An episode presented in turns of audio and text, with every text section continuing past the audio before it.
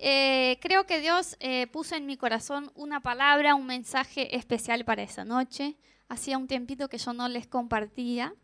Eh, así que estoy muy animada porque hace unas semanas que Dios me está hablando algo y es algo muy gracioso. Tenemos acá una abogada para corregirme, pero yo estuve buscando esa semana para entender mejor la figura de una persona en el derecho que es un abogado o un intermediario de reconciliación. Entonces, no sé cuántos de ustedes ya pasaron por un proceso eh, judicial, pero antes que algo vaya a juicio, se puede mediar una negociación que se llama reconciliación, que alguien llama a las dos partes, o sea, el que está ofendido, vamos a decir así, que está poniendo al otro en juicio y el que, es el, que recibe la, queja.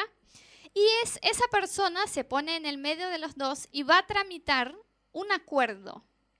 Si no se da ese acuerdo, lo que pasa es que ese eh, proceso sigue a juicio, o sea, va a algo más serio, por así decirlo, yo que no entiendo nada, pero va a algo más serio que es directamente un juicio porque no hubo un acuerdo previo.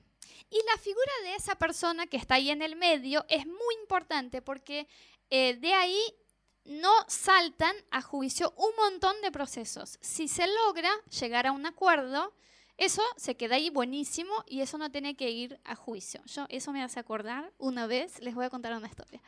Una vez yo fui a visitar a mi abuela y estoy ahí en el living de la casa de mi abuela, viste, hace tiempo que no veo a mi abuela, estoy como re buena onda, cuando haces mucho que no ves a tu familia, como que todo es lindo, ¿no? Cuando estás cinco días, empieza la... Bueno, yo recién había llegado, todo re lindo, viene un tío y mi abuela le dice, mira, vos tenés que ir conmigo a la fiesta de mañana, sos mi hijo y tenés que acompañarme. Y mi tío, de la nada, le, mira y dice, no tengo que ir porque yo cuando era niño, vos no fuiste una mamá presente. Y yo me quedé, yo literalmente estaba en el medio. Y yo me quedé pensando, lugar equivocado para estar, hora equivocada para estar, ¿qué voy a hacer yo ahora? Y empezaron a pelearse y yo estuve ahí en el medio y dije, Señor, ¿qué hago? Y entonces en un momento digo, Familia, es Navidad, no se peleen, yo recién llegué, por favor, fue lo más cercano que me pasó de ser un reconciliador en, un proceso que puede ser que llegara a juicio. En mi familia todo puede pasar. Y al final, bueno, se charlaron. Mi familia es tipo familia italiana que se pelean y a la noche se están con abrazos y todo, entonces quedó todo bien. Pero existe eh, digamos, esa figura de alguien que reconcilia, que hace ese acuerdo entre dos partes. ¿Se entiende bien? Bueno, ahora quiero que leamos un versículo que está en el libro de 2 Corintios 5, 19. Dice así, esto es que en Cristo Dios estaba reconciliando al mundo consigo mismo, no tomándole en cuenta sus pecados y encargándonos a nosotros el mensaje de reconciliación. Miren lo que es eso. La Biblia habla que Dios lo que hizo al enviar a Jesús, a su Hijo, a esta tierra para morir por nosotros, fue que Él reconcilió al mundo consigo. O sea, Dios, por medio de Jesús, hizo un acuerdo que fue que nosotros volviéramos a tener intimidad con Dios Padre. Nosotros estábamos alejados de Dios por causa del pecado. Dios Santo acá, nosotros pecadores acá, y Dios resolvió esa situación al enviar a Jesús como un mediador, es lo que dice la Biblia, y lo que hizo Jesús fue una reconciliación, o sea, un puente que otra vez el hombre pueda conectarse con Dios y pueda volver a su creador y volver a su esencia. Nosotros como personas tenemos muchas veces eh, la noción de que necesitamos acercarnos a Dios. Aunque no seas cristiano, que no seas religioso, que no conozcas nada de la Biblia, algo adentro tuyo por ahí te dice que existe un Dios y que tenés que acercarte a ese Dios. Y tratamos de hacer un montón de cosas para llegar a ese Dios.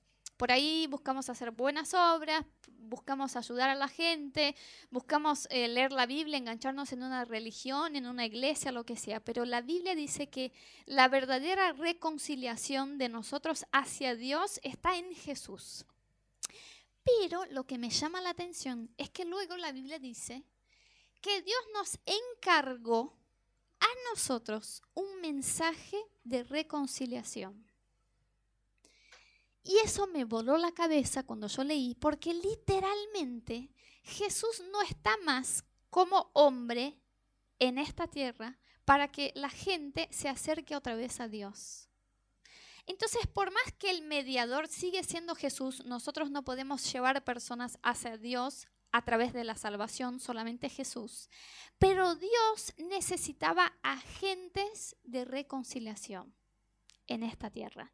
Literalmente como pasa en el derecho. Dios necesitaba personas que iban a estar acá para hacer un puente entre las personas y Dios.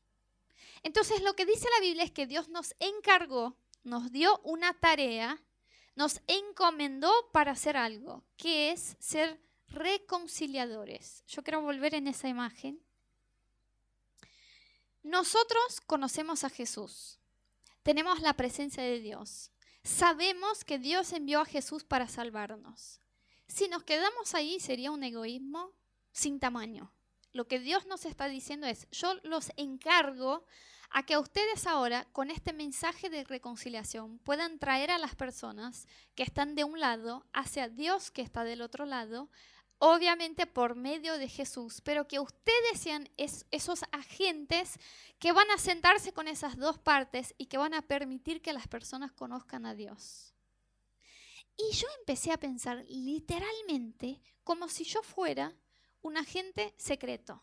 ¿Viste? Como Dios me puso en este trabajo en que estoy hoy, en esta ciudad, en este edificio, en este tiempo, para que yo fuera un agente de reconciliación. Y yo tengo que estar buscando, como loca, cuáles son las personas que necesitan reconciliarse con Dios. Esa es mi tarea, esa es mi función, ese es mi trabajo. Yo estoy acá para que mi vecino, para que mis compañeros de trabajo, para que la gente que está conmigo pueda reconectarse con Dios y que yo sea ese puente que les comparte el mensaje de reconciliación. Y chicos, ¿saben qué? Al igualito que pasa eh, en ese proceso de derecho, que si no hay reconciliación, ¿qué pasa? Un juicio. ¿Saben qué dice la Biblia? ¿Qué pasa con alguien que no llega a conocer a Dios o que escucha la palabra de Dios y no se entrega a Dios? Un juicio eterno. La Biblia dice por más que no nos guste creer, que el infierno existe y que si la gente no conoce a Dios, están ellos eh, condenados, literalmente condenados, a estar por toda la eternidad lejos de Dios. Entonces, mi tarea como reconciliadora es muchísimo importante porque el destino eterno de esas personas que Dios puso alrededor mío dependen de esa reconciliación. Si no hay acuerdo entre esa persona y Dios, ella va a juicio y no es un buen juicio, porque ahí ella va a ser juzgada por sus pecados. Dice la Biblia que el tiempo de misericordia es hoy, pero que va a llegar un tiempo de juicio, donde no vamos más poder decir, Señor, yo me entrego a ti, me arrepiento de mis pecados, perdóname, ya fue. Estamos en la cola del juez y cuando llegue nuestra vez nos va a juzgar por lo que hicimos y por las decisiones que tomamos. Entonces, si no hay reconciliación de esas personas con Dios, va a haber un juicio muy malo para ellos y van a estar por toda la eternidad lejos de Dios. Entonces yo estoy como con eso en mi cabeza pensando, Dios, yo tengo, o sea, es casi como si esas personas necesitaran de verdad que yo haga mi trabajo de presentarles una propuesta de acuerdo. Eso es lo que hace un intermediario, es lo que hace un reconciliador. Dice, mira, vos tenés esa queja y vos hiciste tal cosa mal. Yo les propongo que lleguemos a un acuerdo a través de esto. Y nosotros lo que tenemos que hacer es llegar a la gente y contarles, porque no se dan cuenta, que ellos tienen una carga sobre ellos, que es el pecado, y que por eso están condenados mal a estar por toda la eternidad lejos de Dios. Pero hay alguien que propuso un acuerdo. Dios envió a Jesús para morir en la cruz por el pecado de ellos. Y si ellos aceptan ese acuerdo, no hay juicio, están libres por siempre del juicio y pueden volver a reconectarse con Dios. Y esa es nuestra tarea. Así que no sé si sos abogado, médico, administrativo, si sos cajero, si trabajas en un call center, si das clases, lo que haces. Pero hay una tarea más importante de la que tenés. Es la tarea de ser un reconciliador. Y tenés que empezar a mirar a la gente como clientes de tu reconciliación. Tenés que estar en tu edificio, en tu trabajo, en tu facultad, diciendo cuáles son los que yo necesito sentarme y decir, yo quiero proponerte un acuerdo de reconciliación con Dios. ¿Vos conoces a Dios? Sí, conozco a Dios. Esa semana una compañera de trabajo me dijo, Anita, yo tengo que preguntarte algo. Seguramente me vas a saber contestar. Yo digo, ¿qué? Mi hijo, que tiene tres años, me preguntó, ¿qué es Dios? Y yo no sabía contestarle. Dije, uy, esas preguntas son para Anita. Entonces, ¿vos qué contestarías si tu hijo te preguntara qué es Dios? Entonces yo le dije, mira, antes que yo te diga qué tenés que explicar a tu hijo cuando te pregunte qué es Dios, yo te pregunto a vos. ¿Cómo me puedes decir que no sabes qué es Dios? ¿Vos crees en Dios? Sí, sí, yo oro todos los días. Pero ¿cómo oras todos los días si no sabes eh, explicarle a tu hijo qué es Dios.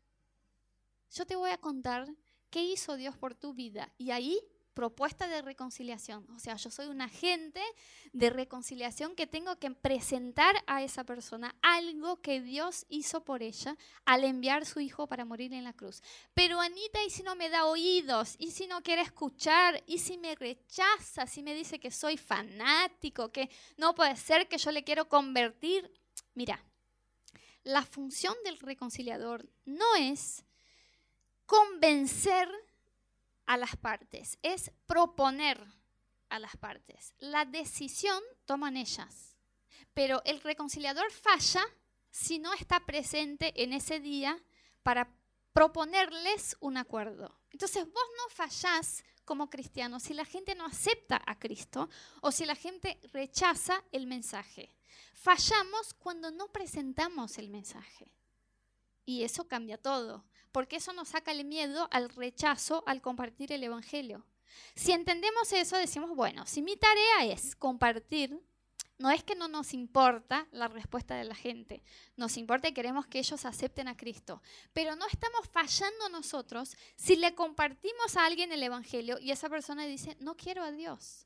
Pero sí estamos fallando si esa persona está sentada al lado mío, en mi trabajo, en mi facultad, si es mi vecino y nunca escuchó que hay un acuerdo que hay una propuesta, que Dios envió a su Hijo para salvarle y que yo soy esa persona que le va a proponer esa reconciliación. ¿Tiene sentido? Muy bien. Miren lo que dice. Eh, ¿Ustedes tienen Biblia? ¿Alguno tiene Biblia? No. Si quieren abrir en el libro de Esther, bueno, el libro de Esther es cortito dentro de todo, eh, o sea, lo puedes leer así de una, eh, y cuenta una historia que es muy larga para que nosotros podamos leer acá, pero yo les voy a resumir porque para mí Esther eh, fue una persona que entendió el peso de una tarea que Dios le había encargado a ella. ¿Sí? Así que si vos no conoces esa historia, yo te animo que puedas leer esa semana en tu casa, pero vamos a leer algunos versículos nomás para entender el contexto de esa historia. Y es más o menos así. Había un rey que se llamaba Suero, y ese rey se enojó con su esposa, la reina. Ella lo deshonró en una fiesta y él se enojó y dijo, ¿querés saber? No quiero más esa mujer como reina, la saco de ahí y quiero una nueva mujer que la voy a poner como reina en este reinado. Entonces lo que hizo fue un concurso, una competencia de mujeres para elegir a la próxima reina. ¿Sí? Y Esther fue una de esas chicas. Esther dice la Biblia que era muy hermosa y ella fue elegida por los, los, digamos, funcionarios del rey para ser una de las mujeres que se presentaría delante del rey. Pero pasa que Esther era judía. Esther era del pueblo de Israel. Que si vos no conoces la Biblia ni la historia de la Biblia, ese es el pueblo de Dios, dice la Biblia. Es el pueblo que empezó conociendo a Dios. Todo el Antiguo Testamento, si vos lees todas esas historias, están hablando de un pueblo que se llama Israel, que es el pueblo elegido de Dios. Entonces era una persona que caminaba con Dios, que conocía a Dios, y ella no tenía papá ni mamá pero fue eh, adoptada por su tío que se llamaba Mardoqueo y era muy creyente, muy, muy confiado en Dios, esa familia. Esther es llevada al palacio, ¿está bien al palacio? Al palacio del rey para presentarse a esa competencia y pasa que gana la competencia. Es la más hermosa y es la que el rey dice, esta va a ser la reina. Entonces le da la corona, la pone ahí en ese puesto. Pasa un montón de tiempo, eso lleva más de año que ella se estuvo preparando. Y bueno, Esther está ahí. Y viste, eh, a veces hay momentos en tu vida que vos decís, Dios me puso. Viste, a, a nosotros los cristianos nos gusta decir frases listas como yo soy la cabeza y no la cola, yo, Dios me va por prosperar, me va a poner por encima. Ese era un momento así en la vida de Esther. Esther está ahí como reina de una ciudad, era una desconocida, no tenía ni papá ni mamá, era adoptada por su tío, nadie sabía de su vida y de un día a otro está ahí en el palacio como que Dios, Dios está conmigo. Pasa un tiempo y surge una circunstancia que era la siguiente. Yo les dije que iba a leer y estoy contando la historia sin leer nada de la Biblia. Eh, eso empieza bien, bien. En el capítulo 1 te cuenta todos los antecedentes de Esther, cómo era toda esa historia, por qué salió la reina antigua. Y en el 2 empieza bien a contarte cómo fue la elección de Esther. Pasó lo siguiente. Una persona que era el, después del rey, el que tenía más autoridad eh, en esa ciudad, decidió que la gente tenía que postrarse ante él cuando él pasara por la ciudad, porque era un tipo bastante creído, estaba buscando poder y dice la Biblia que él pidió al rey que hiciera un decreto de que cuando él caminara, ese tipo caminara por la calle, que la gente tenía que postrarse. El rey lo aceptó, hizo, pero cuando ese tipo salía a caminar, el tío de Esther, que se llamaba Mardoqueo, no se arrodillaba porque temía a Dios y decía, yo tengo un Dios, tengo un Señor y me voy a postrar solamente delante del nombre de Dios. A ningún otro me voy a postrar. Ese tipo se enojó muchísimo con eso y decidió exterminar, matar, aniquilar a todos los judíos. Todo ese pueblo de Israel, todos, niños, mujeres, hombres, jóvenes, ancianos, los quiero matar porque uno de ellos me dijo que tiene un Dios que está sobre mi autoridad. Eso obviamente era una intención maligna de acabar de atacar al pueblo de Dios. Entonces, ¿qué hace el rey?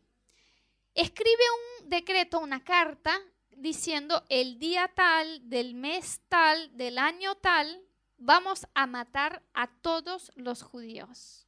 Eso es una declaración, no vuelvo atrás. Esther es judía, es del pueblo de Israel y es la reina.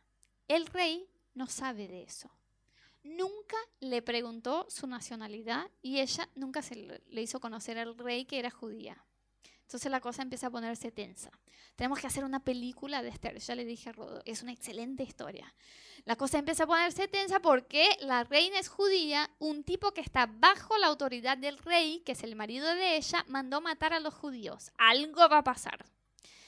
El tío de Esther, Mardoqueo, se entera de eso, lee la carta, dice, vamos a morir todos, pero Dios es sabio y tenía un plan y puso a Esther antes que pasara todo eso, puso a ella allá dentro del palacio para que ella pueda interceder por su pueblo y salvarnos de ese decreto.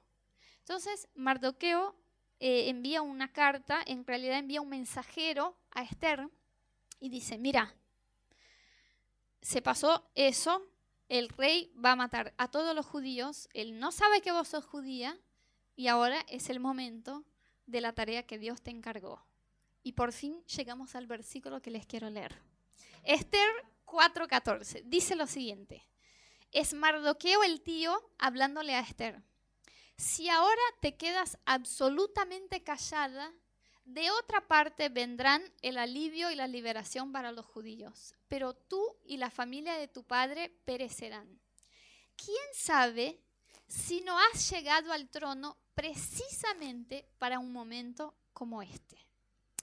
Y eso pasa porque en realidad Esther le dice al tío, ¿quién soy yo, una simple reina, para que yo salve a un pueblo entero de un decreto del rey? O sea, tampoco es que yo soy el rey, yo soy la esposa del rey. Si él sigue con eso, me mata a mí y a todos los judíos. Y la respuesta del tío de Mardoqueo es, ok, si no querés, Dios va a levantar a otro. Pero debe ser, o sería mucha coincidencia, que vos justamente seas judía y estés justamente en ese trono, en este momento, para interceder por tu pueblo. Entonces, ¿qué hace ella? Bien, acepta el desafío. Dice, yo voy a ayunar tres días y voy a hablar con el rey. Bueno, la historia es larga porque ella hace una fiesta, después hace otra fiesta, está como chamullando ahí al rey para encontrar el momento justo para decirle, es ahora. Pero lo que pasa es que al final ella con mucho coraje eh, va delante de la presencia del rey y dice, quiero decirte algo, hay alguien que es un funcionario tuyo y que mandó matar a mi gente, a mi familia, a mi pueblo, y ellos nunca hicieron nada malo. Y el rey dice, ¿quién? Le cuenta quién es y el final de la historia es buenísimo, por eso tenemos que hacer la película, que es que ese tipo se muere y el rey manda matarlo a él y a salvar a todo el pueblo de Israel. Y la gente conoce a Dios por causa del testimonio de una persona que decidió hacer una tarea que le estaba encargada hacer. Y a mí me encanta que el primer versículo que leímos nos dice que Dios nos encargó el Evangelio de la Reconciliación. Dios nos encargó ser agentes de reconciliación. Tenemos dos opciones. Quedarnos absolutamente callados y decir, yo voy al cielo. Mira, si me muero hoy, si Jesús vuelve, yo voy al cielo, soy un cristiano, disfruto de la presencia de Dios y la gente, sea lo que sea. Dios va a levantar a otras personas para compartir el Evangelio con los demás, porque Dios es misericordioso pero nosotros vamos a estar fallando en la tarea que nos encargó Él de tomar un paso adelante y decir, yo estoy acá para presentar un mensaje de reconciliación.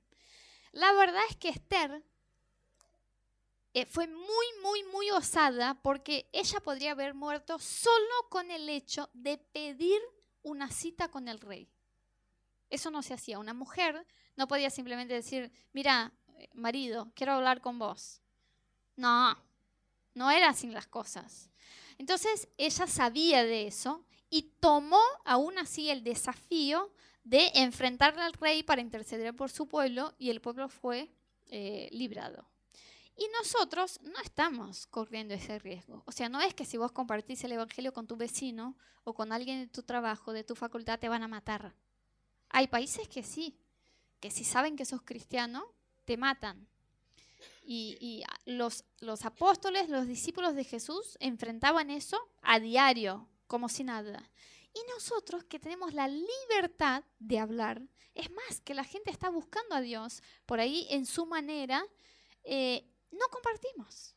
Y casi que vivimos como si no fuera una tarea que nos encargó Dios a nosotros. No, va a haber una cruzada evangelística y que toda esa gente de mi edificio, de mi facultad, de mi trabajo vaya a la cruzada y que el evangelista les predique. Hay un don y un llamado evangelístico, sí. Hay personas que son llamadas a tener, un, ministerio evangelístico, que son esos que van a llenar canchas de fútbol y que miles se van a convertir. Amén. Pero la tarea de ser reconciliadores, de compartir el mensaje, el acuerdo de reconciliación, está dado a la iglesia, a todos. Entonces no tenemos la excusa de que mi ministerio no es el ministerio evangelístico. Anita, dame otra cosa por hacer. yo puedo cuidar a la gente que llega a la iglesia, yo puedo estar en la conexión, que ya llegaron, pero hablar de Jesús a la gente que no conoce no es mi ministerio. Dios nos encargó una tarea. Y yo hoy les quiero hablar y quiero que lo tomen como si fuera una palabra de Dios, quizás, precisamente para un momento como este, estés trabajando donde estés trabajando. Quizás, precisamente sea tu vecino, este vecino, en este momento, por la tarea que te encargó Dios.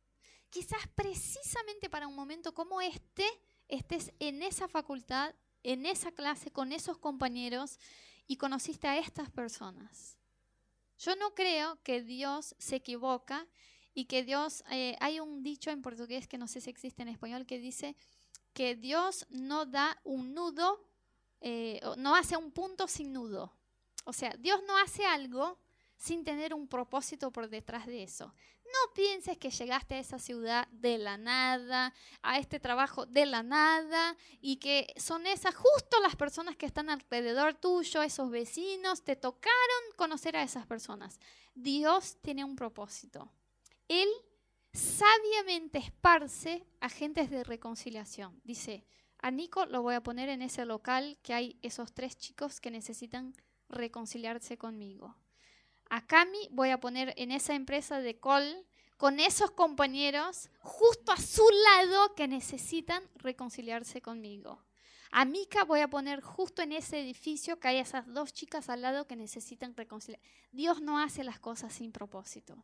Pero estamos muchas veces dormidos, ¿viste? Yo soy la reina, Dios está conmigo, yo soy cabeza y no cola, vamos a prosperar. Pero quizás precisamente para un momento como este Dios te dio esa bendición. Y estés ahí porque tenés que compartir algo. Nos encanta disfrutar la bendición sin encargarnos de la tarea. Dios, no me encargues tareas, hablar a la gente, compartir. La gente no quiere saber. Es muy feo que vos compartas algo de Dios y que la gente te diga no quiero. Entonces vos decís, no voy más. Yo muchas veces les voy a confesar. Yo muchas veces prediqué a personas y cuando me dicen, no, la verdad es que no veo que yo sea tan malo como para necesitarle a Dios. Ah, tómatela. Entonces no predico más a nadie, andate al infierno, es lo que hiciste, yo te compartí, ya está, ya fue. Pero de verdad Dios ha cambiado mi corazón, estamos en ese proceso, de que la gente, si no ha aceptado a Dios, es porque no ha entendido lo que hizo Él. Nadie nadie, escribo en eso, en su heladera, en su celular, en algún lado, nadie rechaza el amor. Nadie rechaza el amor. Están rechazando ideas, conceptos equivocados de Dios, de iglesia, de religión, pero nadie rechaza el amor. El día que esas personas entiendan el amor que Cristo tiene por ellas, se van a entregar. Creemos en eso. Pero Dios necesita gentes de reconciliación. No está Jesús hoy ahí en tu facultad, en tu trabajo. No está el Espíritu Santo en persona para presentarse a las personas y decir, ¿querés volver a, ser mi amigo? No, Dios puso a nosotros, a la iglesia, infiltrados, ¿está bien? Infiltrados en locales de trabajo, de estudio, para que podamos compartir el Evangelio. ¿Se entiende? Y si fallamos, ¿qué pasa? Juicio. Anita, y si la gente rechaza, hicimos nuestra tarea. Tenemos que estar eh, libres delante de Dios de que estamos tomando en serio lo que nos encargó Él de compartir el Evangelio. No es fácil, pero cuando empezás, como que te agarre el gusto, ¿viste? Imagínate mañana cuando vayas a tu trabajo, a tu facultad. Yo voy viajando en mi imaginación. Pero imagínate que sos como la reina Esther que estaba en ese palacio, solo para en ese momento preciso pedirle al rey por su pueblo que vos justo estás ahí para hablarles a esas personas algo que viene de parte de Dios. Y eso te va a llenar de emoción. Vean lo que dice Marcos 16:15. Les dijo, vayan por todo el mundo y anuncien las buenas nuevas a toda, a toda, a toda criatura. Vayan ustedes.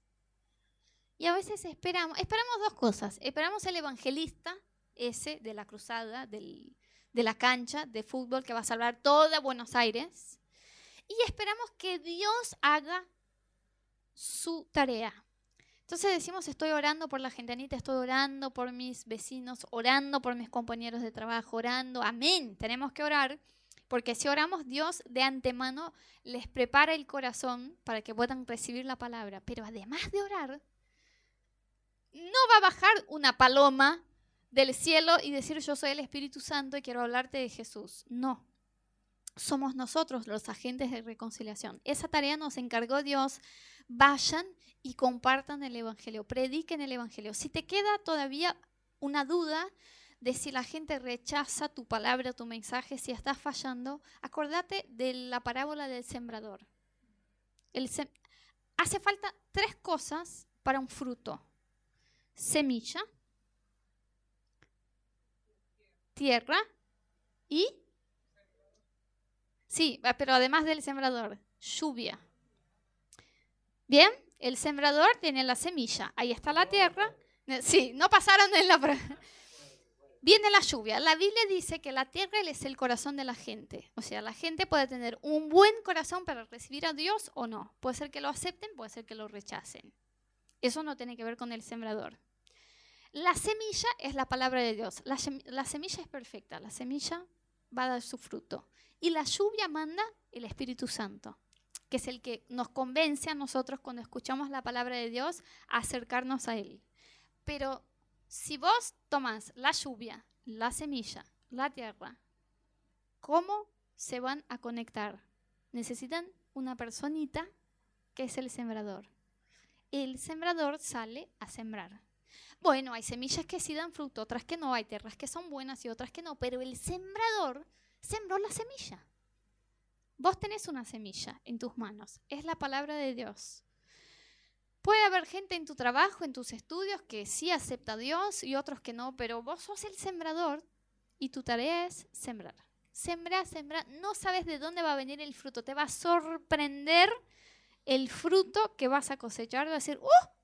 Ese yo no esperaba. Ese yo compartí, tipo, para sacarme de la lista que yo me hice de personas que tengo que compartir. Jamás imaginé que iba a aceptar a Cristo, lo aceptó. Y el otro que viste me parecía más religioso, por ahí, abierto. No, no quiere a Dios. Sembra. Tu tarea es sembrar y ser un agente de reconciliación entre Dios y las personas. Yo me he tomado esa tarea personal, me falta muchísimo. Conozco a muchas personas de mi trabajo, de mi edificio, que no conocen a Dios y que no les he compartido el Evangelio todavía, así que me falta. Pero estoy tomando esa tarea como que soy un agente infiltrado. Imagínate que sos un agente secreto de la policía. No podés compartir tu, la tarea que te dio tu superior. Viste, tenés esa documentación de policía, no la mostrás para que las personas no se enteren que vos sos un agente secreto, pero estás allí por un propósito para cumplir una tarea. Somos agentes no secretos, de Dios, infiltrados para ser reconciliadores. Tenemos que tomarnos el trabajo y el tiempo de hacer que esas personas lleguen a un acuerdo, de aceptar la propuesta que hizo Jesús al enviar, Dios al enviar su Hijo Jesús para morir por ellos en la cruz. Yo en el consultorio, eh, yo trabajo como médica y en el consultorio me he tomado el desafío de que esos pacientes que me caen ahí no me caen de la nada, que sí Dios tiene un propósito para ellos y, me he tomado el, desafío de compartir el Evangelio. Eh, aún eh, en un ambiente donde teóricamente no se puede, porque el médico está estrictamente para hacer el tratamiento médico, Así que corro yo el riesgo también. Pero Esther, bueno, la podían matar, así que estoy bien. Eh, y me, me, maravillan las cosas que Dios ha hecho, me emocionan para seguir adelante.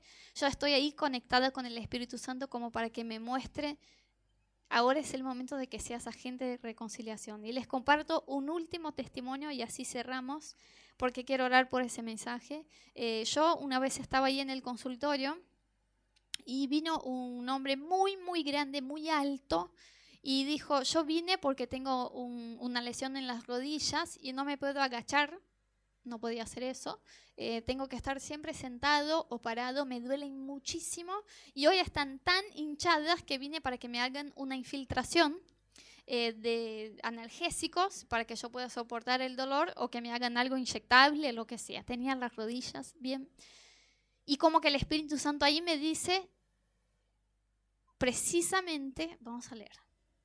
Quiero que salgan de acá con eso en la cabeza. Precisamente para un momento como este, estás en este consultorio y te cayó este paciente. Quizás Dios te encargó una tarea. Entonces yo le digo, bueno, vamos a hacer la medicación, pero antes yo quisiera preguntarte si yo puedo orar por tus rodillas. Sí. ¿Vos crees en Dios? Sí. Bueno, yo creo, yo soy cristiana, y yo creo que además de los médicos, hay uno que es el médico de los médicos, que es Jesús, y que Él tiene poder sobre las enfermedades. Y yo creo que si hacemos una oración con fe, Él puede sanar tus rodillas para que no necesites medicación. Entonces me gustaría hacer una oración. Bueno, bueno, senta ahí. Y antes le pregunté, ¿qué no puedes hacer? O sea, mostrame los movimientos que no puedes hacer. Y me dice, no, no puedo más que eso, no puedo agacharme, eh, o sea, no puedo doblar las rodillas directamente. Bueno, toma asiento, vamos a orar. Hice la oración más sencilla que podía hacer porque estoy en un consultorio, ¿viste? Cualquiera puede entrar en el medio de la consulta, no está para que estés orando. Dios Todopoderoso, Creador del universo, no. Señor, yo creo en tu palabra, está acá fulano, yo te pido, sana sus rodillas y demuestra tu poder en el nombre de Jesús. Amén. Amén. Agacha. El hombre se para. Te juro que ni yo lo creía. ¿Cómo puede ser que hacemos una oración y no esperamos que vaya a pasar lo que oramos? El hombre se para así y empieza a llorar antes de agacharse. Y yo digo, uy, ¿qué pasó? Por ahí se empeoró la cosa y ya fue. Me, me va a denunciar al... Bueno, se para y empieza a llorar, empieza a llorar, empieza a llorar y yo le digo, ¿qué pasó? Claro, sintió él que se fue el edema, que se fue el dolor y ya sabía antes de agacharse, sabía que iba a poder hacerlo, entonces empieza a llorar y digo, ¿qué pasó? Y empezó a hacer así. Y yo me quedé como, ¡Oh! y él lloraba y yo empecé a llorar decía, Dios te sanó, sí, me decía. Bueno, le compartí el Evangelio, le, le, pregunté dónde vivía, vamos a descubrir una iglesia cerca de tu casa para que vayas y, y prediques de Dios y conozcas a Dios. Y se fue. Y yo digo, precisamente para un momento como este, estuve yo acá y Dios me envió a esa persona. Y si no le comparto, fallé yo. Entonces quiero animarte, no te van a matar, no te van a enviar a la cárcel, no te van a denunciar si predicas el Evangelio. Quiero animarte a que tomes esa tarea. Soy un reconciliador, estoy para hacer esa mediación. Y Dios me ha puesto precisamente en esta iglesia, en esta ciudad, en este trabajo, en este tiempo para compartir el Evangelio. Amén. ¿Cuántos se suman? ¿Cuántos se animan? Amén. Quiero que pónganse de pie.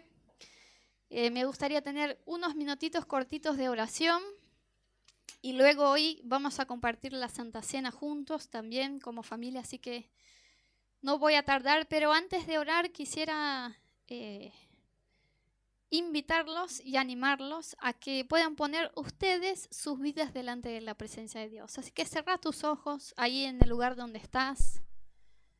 Por ahí esa noche decís, Anita, eh, no puedo ser un agente de reconciliación porque ni yo me reconcilié con Dios todavía.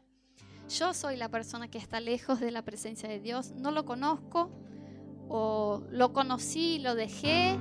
No, no siento que yo soy una persona que está reconciliada con Dios. Entonces, primero quiero hablarte a vos, si vos sos esa persona.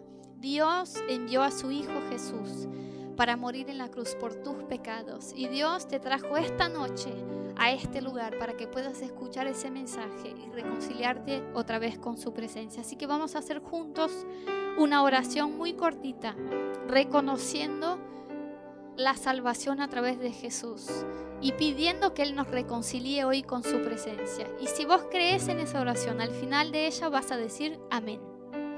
Digan así conmigo, Señor Jesús, esa noche vengo ante tu presencia y me entrego a ti. Reconozco que soy pecador y que necesito tu perdón.